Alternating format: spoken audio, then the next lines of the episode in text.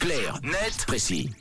On décrypte avec Tom un sujet euh, d'actualité, donc l'air net précis. Et d'ailleurs, tu es au volant. Nous sommes tous au volant ce matin. Oui, Clarnet Précis qui conduit et au Japon ce matin. Japon où une euh, initiative vient d'être lancée pour limiter les accidents de voiture chez les plus de 75 ans.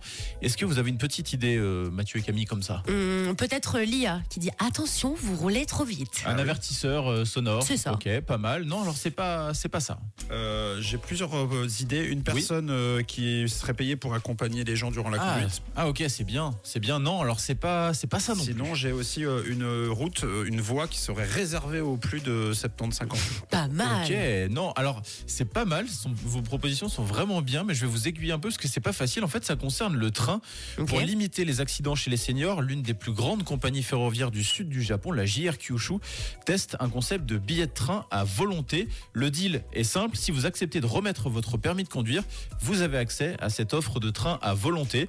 C'est valable dès l'âge de 65 ans. Alors elle n'est pas gratuite cette offre, en tout cas pas pour l'instant, mais les prix sont vraiment très attractifs. Ça coûte 5000 yens par mois, c'est l'équivalent de 30 francs, donc assez accessible. Ah ouais. Et donc ce billet permet de circuler dans une grande partie du sud du Japon en illimité, autour de la ville de Fukuoka notamment.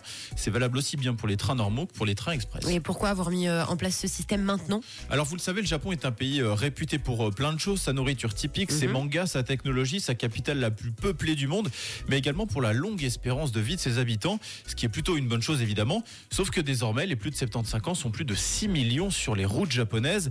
Et malheureusement ils sont de plus en plus impliqués dans les accidents de la circulation et des accidents graves.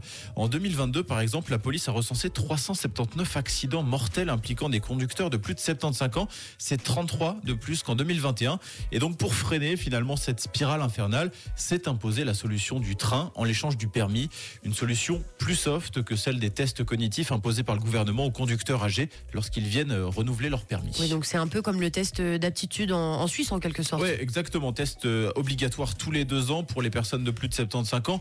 Test durant lequel le médecin examine la vue, l'ouïe et cherche à détecter d'éventuels troubles qui pourraient avoir une incidence sur la sécurité lors de la conduite d'un véhicule.